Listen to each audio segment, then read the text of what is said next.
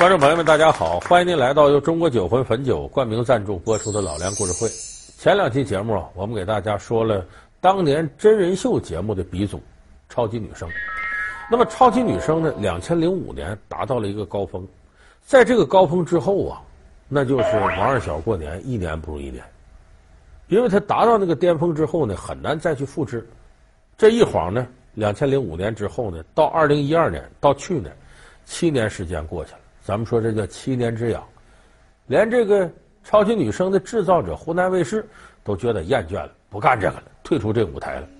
可就在这个时候，当几乎所有电视台都觉得这种歌唱类选秀节目山穷水尽的时候，突然间有一家异军突起，杀出了一匹大黑马，那就是去年年度最佳的综艺节目——浙江卫视的《中国好声音》。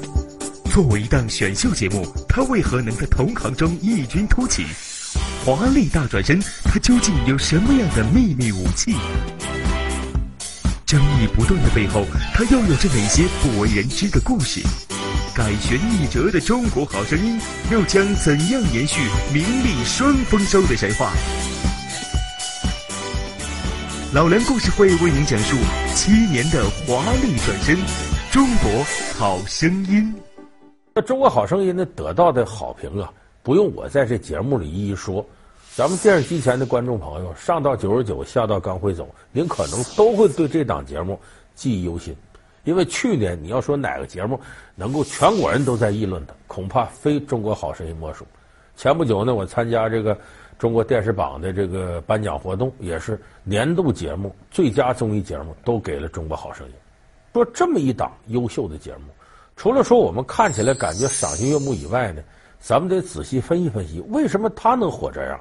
他能把唱歌真人秀的节目，在超级女声做到极致之后，又经历了七年之痒，人们经历了充分的审美疲劳之后，再度调动大家关注的神经，这一定有它特合理的东西。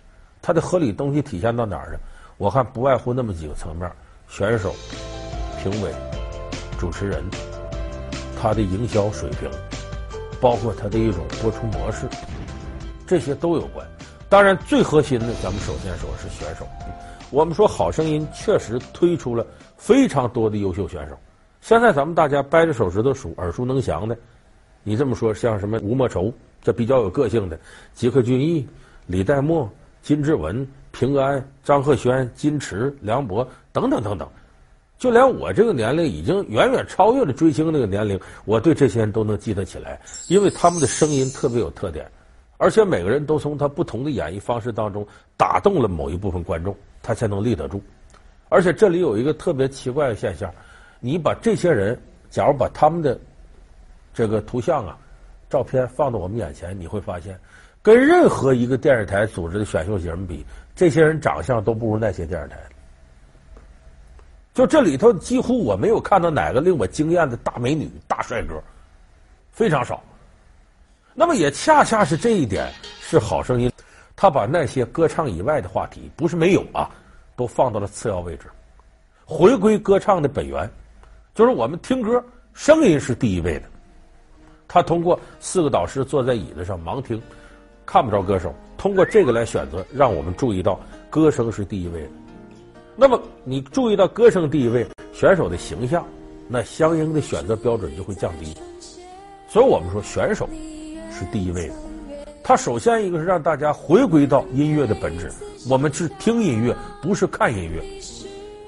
所以这也是对以前选秀节目积攒下来那些恶习、大众逆反心理的一次袭击。我们也管可以叫逆袭，就大家在这个过程当中发现音乐的本质是听，而不是看。所以我们其实内心渴望有一档这样的节目出现，回归音乐的本身。咱们不用举别的例子，去年我参加了两次中央电视台直播的直通春晚，选这个上春晚的节目，就是各地选秀的这个呃凑到一块儿。我在现场呢，当时也听了平安，听了金池，听了张赫宣这三个代表好声音参赛的。虽然最后金池没有能够直通春晚成功，但是我认为金池是去年直通春晚节目里唱功最好的，没得说。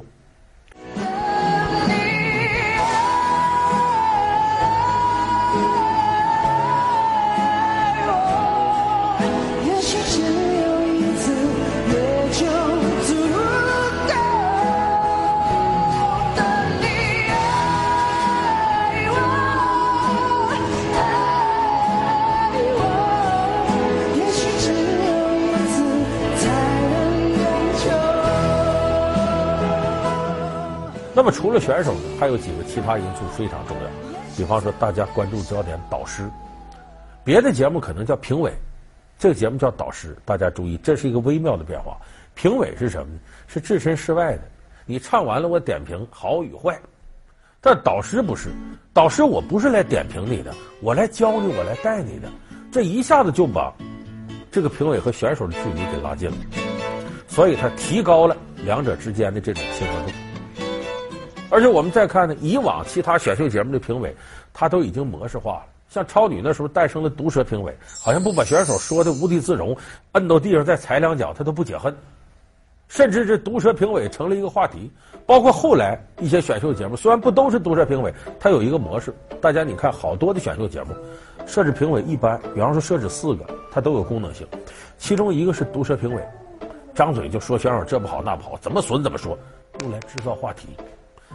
再来一个评委是煽情的，往往是女性，哎呦这么可怜呐，你多可怜呐，打动一些老头老太太内心最柔软的部分，这是一个。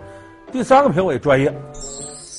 业内的啊，水平很高的啊，你这个唱功技法呀、你的音准呐、包括你这个发声的方式啊，你气息啊，来象征着我们这节目是唱歌节目，他算这类的形象代言人。还有的时候在第四个评委，那就是活跃气氛，在那搞笑。你看那个辽台有激情唱响，把范明小品演员演炊事班故事的请去当评委，别人说 no，他就说 yes。到最后人给外号，你就叫范叶子的，他就是活跃气氛，就搞笑去了。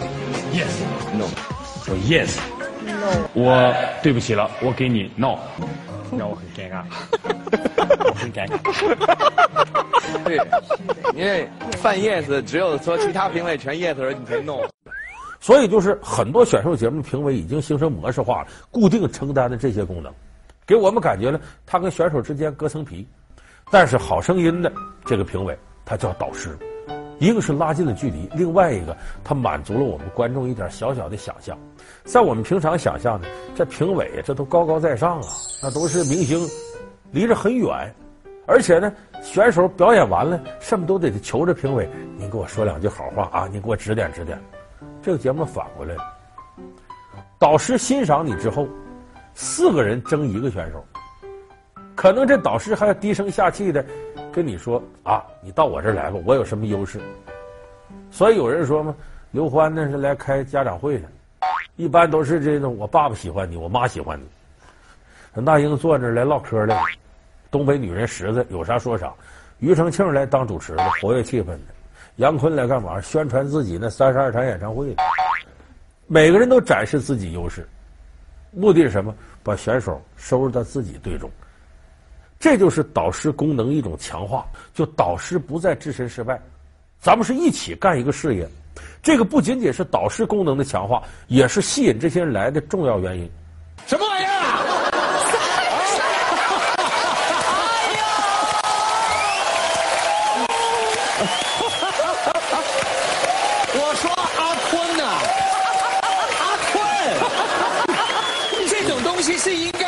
送他，他自己做一件给自己。哎呦，杨坤他不是一个二，他是三个二。再一点，这导师腕儿够大。刘欢不参加别的综艺节目，那英呢更是天后级的人物。庾澄庆呢在台湾在大陆都有很广泛影响。杨坤虽然稍微有点过气，但是依然还算是一二线歌手之间。咱们平常你看其他音乐节目，他的评委往往都是啥？都过气的歌手。你看那超女柯以敏不说没有超女我没法再火一把。那么好声音不是人家找的真正的一线的腕儿，所以他导师这个环节也是特别特别重要的。再有他能成功主持人这环节，说主持人是谁？大华我知道那卖凉茶的呢，那华少嘛在那。很多人看这个说说这叫主持人吗？他基本上在场上是失踪的，就是出来报个广告说点什么就没了。这《好声音》成功跟这有直接关系。正因为主持人不是主持人，经常失踪，这个节目在这个点就成功了。为啥？同样是你看选秀节目，一上来家里不死两口不好意思站着，你看着都难受。所以这个主持人煽情啊，已经不被大家接受了。那么呢，这时候华少这主持人干脆索性他就不要这个功能。哎，我说说广告报报幕拉倒，我就下去。什么事都选手自个儿来，这是一大亮点。我们正在寻找最会唱歌的天才，我们都在期待在舞台上发现真正的好声音。那么现在，加多宝凉茶《中国好声音》第二集正式开始。相反，在场上谁主持呢？其实庾澄庆是主持人。庾澄庆呢，不仅是一个优秀的音乐制作人、歌手。我们上大学的时候，那时候庾澄庆的带子很流行，最经典一歌就《让我一次爱个够》，哎，当时庾澄庆代表作。后来庾澄庆呢，还有《我最摇摆》这些作品出来，然后他在台湾参加综艺节目。你记住，在台湾，好多歌手的综艺主持能力都非常强。你只要提这个数字，你就选不上。你选上的都是你没提的。音乐是用心灵在沟通的。哎，这样子的歌，一般来讲，我们认为大概听不太出来声音。可他的声音，第一个，我觉得很重要的。我们之前讲有辨识度，嗯，是一个特殊的音色，然后是稳定的。大家都说唱快歌很容易，其实唱唱快歌才不容易。身体在跳动，声音怎么样让它稳定？我我也不知道他有没有训练过。我每天都跑步。是不是？你看，你看，我太懂他了。杨杨坤，你的小心脏还在吧？啊！哎呦，还在吗？所以你试试看，庾澄庆在场上起到什么作用？松紧带的作用。气氛不够，他搞笑一点；气氛有点过了，他再压一压。所以这档节目真正的实现了这个主持人春梦了无痕，你感觉不到他在里边有多少痕迹。当然，哪个选秀节目？没有造假式的煽情都有，所谓的你要有话题，你像《中国好声音》里边，它同样有话题存在。什么话题呢？它利用微博和利用现场制造的东西，微博营销一圈一圈的让大家探讨这个题。它里头也有一些这样场景，大家还记得有一个女孩叫徐海星，出现的时候说这个她跟刘欢说：“我爸爸很喜欢你。”杨坤就问一句：“但有人说说这不是真的。”说他参加什么花儿朵朵选秀时候就说了，我爷爷病危，我奶奶也够呛。你看这参加一次得死一口，这谁家也受不了。有人质疑这事儿是真是假，咱不探讨这个。你记住，任何一个选秀节目都离不开作假。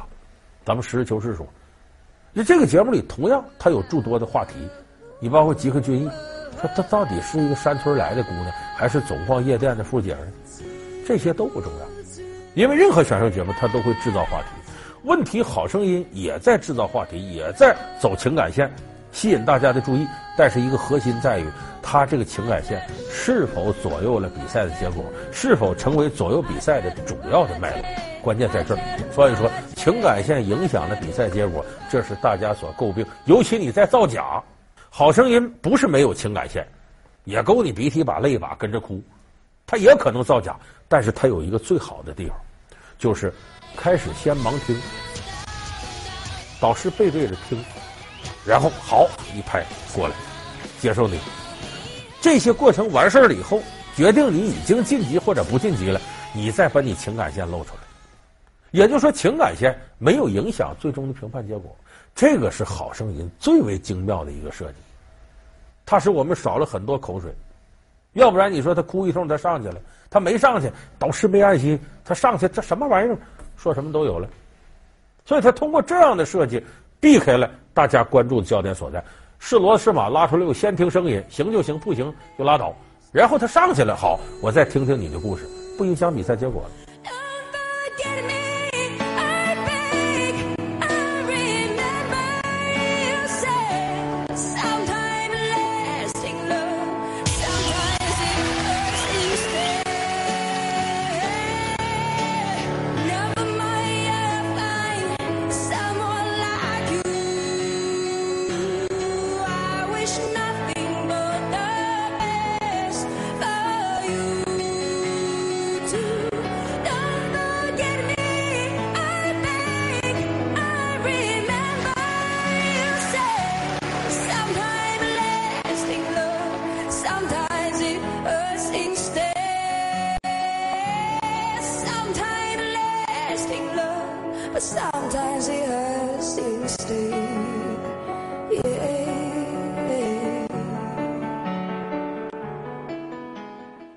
主要是鼻涕倒流啊，那 没人把你反过来，没有吗？他的声音把我反过来了。我们这个节目做了一件很有趣的事情，我们不以貌取人，嗯，因为有时候大家会先相信眼睛看到，再相信你听到，可是我们做的事情刚好相反，嗯，所以这个冲击更大了。像她这样一个女孩。如果她不张嘴，谁知道她这么会唱歌？她有很多很多的故事，他就把它唱到你心里。欢迎您回到由中国酒魂汾酒冠名赞助播出的老梁故事会。所以我刚才说着，导师的环节，包括选手的能耐，设计的这些 PK 的环节，再加上我们说他的一些营销手段，当年超女营销手段是什么？短信。好声音这个时代变成了微博，好得有相当多的人是。在微博上看到了大家疯狂转发，才开始我要打开电视去看《好声音》。所以微博时代这种病毒式营销，《好声音》也玩得非常好。当然，它还有诸多的细节，比方说从荷兰引进版权之后呢，每个机位，我们电视做电视人讲的是这个机位怎么给，那个机位怎么给，几乎都有原来版权方的人在这盯着，而没有用我们自己。咱们现在有的电视台引进版权呢。经常觉得咱得跟人学东西，咱得变成自个儿东西，把老外那些做改造。他其实不知道，原来这个节目的完整性，每一个零件、每一个部位都对这个节目的效果会产生最终影响。你比方这块为什么我要设个机位？这块灯光为什么要这么打？它都是有固定学问的。你往往一个环节破坏了，整场的气氛都完。所以它好在原汁原味的把荷兰版权彻底给引进过来。包括那四把椅子，那都不是中国造的，都空运从英国弄过来的。他那椅子细致到什么程度呢？比方说，我面对面听你唱歌，我的感受和我背对着听是不一样的。背对着听，比方那椅子，我们都知道那椅子是超过人头顶的。那么你别看就隔这椅子，它就有可能造成你效果失真。就你听的可能有差别，就连这个差别它也做到了。为什么要进口那四把椅子呢？那四把椅子能够保证你背对着听的时候和正面听的时候音响效果几乎没有差距。所以正是好声音把版权这种东西执行到底，各个细微的环节都注意到了，才才形成了我们。我们如果最简单的总结它成功经验是什么呢？就是你做的是歌唱节目，那么一定要还归音乐的本源。另外一个就是。你这里头不要有一些明显的东西干扰大家的评判，你要拿出你的诚意来面对音乐，面对选手。我想这个可能也是今后啊一些选秀类的节目必须要做到的。其实所谓真人秀，真人秀最终还是一个字儿，那个真字。你把这个真把握住了，你才能够赢得更广泛观众的支持。好，感谢您收看这期由中国酒会汾酒冠名赞助播出的老梁故事会，我们下期节目再见。